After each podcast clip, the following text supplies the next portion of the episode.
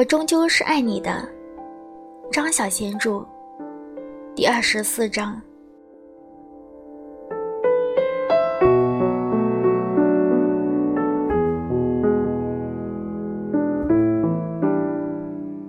今天是万圣节，他戴上面具，走进了夜总会。这么一来，想吃颗喉糖就有点困难了。音乐吵个不停，到处都是人。他看到了一大堆的吸血鬼、木乃伊、千年古尸、怪脸修女，头顶上插着一把刀的唐血女鬼、科学怪人，穿着黑白相间的球衣的衣服。脚踝上拖着锁链，还有铁球的犯人，烂面的男鬼，还有钟楼怪人。那个扮成木乃伊的男人，待会儿要怎么上厕所啊？喜喜用手挤开了人群，走到吧台那儿，要了一杯桃子味的伏特加。他把面具往上掀开一些。啜了一口酒，马林、乔、韩、小北在台上唱歌。有一只吸血鬼看到他掀开面具，走过来跟他搭讪。他想告诉他，女巫好像从来没有跟吸血鬼搞过，但是他什么也没说。吸血鬼很没趣的去找修女去了。一个钟头过去了，马林他们还在台上。他们又唱了那首苦闷的尼克尔。他一度的踮高脚尖，朝着马林挥手。马林也朝他挥手。他喝了三杯桃子味的伏特加，吞下五颗喉糖，膀胱胀胀的。他穿过了挤满了人的舞池。突然，有一只手不知道从哪儿伸出来，抓住他的肩膀。他回头一看，那个人好像是误会他是另一个巫婆，道过歉，走开了。他穿过长长的走廊，终于来到了洗手间。科学怪人从洗手间走出来的时候，西西没想到。她是女的，她对着洗手间的镜子挪了挪那张面具。她现在是个紫发的女巫，有一个可怕的勾鼻子。要是变成这样，还会有谁会爱她？除了哥哥。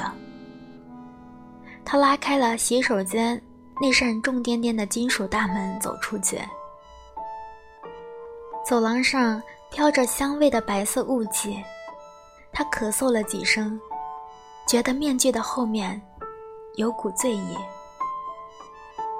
这时，一个戴着木乃伊面具的高大身影从走廊的另一端朝他直直地走来，身上穿着一件蓝夹克。他悚然一惊，但是他不能停步不前，否则他会怀疑的。可是，当他走近他的时候，跟他只隔了几厘米的距离时，他突然就停在了他的跟前。他没有办法不仰视他，而他也在看他。四目交投的那一刻，他好像看到了木乃伊面具后面一双欲语无语的多情眼睛。那双眼睛在犹豫着。猝然之间，他挪开了脚步，欠身让他通过。西西点头，表示谢意。他的一颗心都快要跳出来了。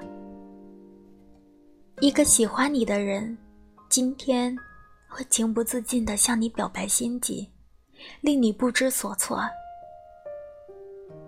西西从他身边走过的时候。看到那件蓝夹克的一边口袋上露出了一本书，他不用看也知道那本是数独。他没有回头，往前走。他终于出了舞池，挤开了比刚刚更多的人群，挤到了吧台那儿，点了一杯桃子味的伏特加。酒保好忙，他两只手肘支在吧台上等着。他觉得喉咙很干涩，禁不住用手掩住了嘴巴，低头的大声咳嗽起来。这时，一只大手从后面轻轻的拍着他的背，他全身。一阵震颤，不知所措，没敢回头，咳嗽也止不住了。那只手一直在轻拍，他咳完了之后，缓缓地转过头去，看到了一张淌血的烂面。马林把那张烂面具扯了下来，笑着说：“有个男人这样替你拍背。”你也不看看是谁？你怎么知道一定是我？他沙哑着嗓子说：“我就知道是你。”你拍背也跟着拍子。马林一脸糊涂：“我有吗？我哪有？”他望着马林，他的脸上淌着汗。这双眼睛比刚刚他在走廊上遇到的那一双眼睛快乐多了。深情又渴望爱人关注的巨蟹，今天会饱受嫉妒的折磨。那么，他到底是希望刚刚那一只手停在他的背上的手是谁的呢？马林问道：“你总共喝了几杯？”他酒意熏熏，碎碎念道：“我，我还没有开始喝呢。”其实那个酒保压根忘了他的那杯伏特加。马林把他拉到舞池台上，说道：“我们去跳舞吧。”拥挤的舞池上，他们互相缠绕着起舞。马林的两只手放在他弯翘的背上，喉糖已经吃完了。他咳嗽了几声，一只大手轻轻地拍着他的背。他抬起脸，望着马林：“你又在拍我喽？”“我没有啊。”马林的一双手一直搁在他的背上。他蓦然搂着她，转过身去，几张木乃伊面具在他的眼前，犹如幻影一般飘过。他眼花了，把马林搂得更紧，对他笑。他喃喃地说道：“我是不是好爱你啊？他是不是应该结束这一切？明天就打电话给戴德里。”马林在他的耳边问道：“你刚刚说什么来着？”他没有说话。刚刚那个是问题。他脸贴着他的脸，轻柔柔地对他说：“有一年圣诞节，我在学校的舞会上表演，哥哥来看我，那是我头一次当主角。有一段独舞，我太紧张了，一上台就摔了一跤。”他继续说道：“回去的路上，我一句话都不肯说，只是垂着头在走路。我那颗头越垂越低，差不多贴到肚子上去了。哥哥一直陪在我身边没说话，直到天黑了，我还是不愿意回家。哥哥突然很认真地对我说：‘西西，你一直盯着地上看的话。’”要是捡到钱，我们要平分哦。那一刻。我们两个都咯咯咯的大声笑出来。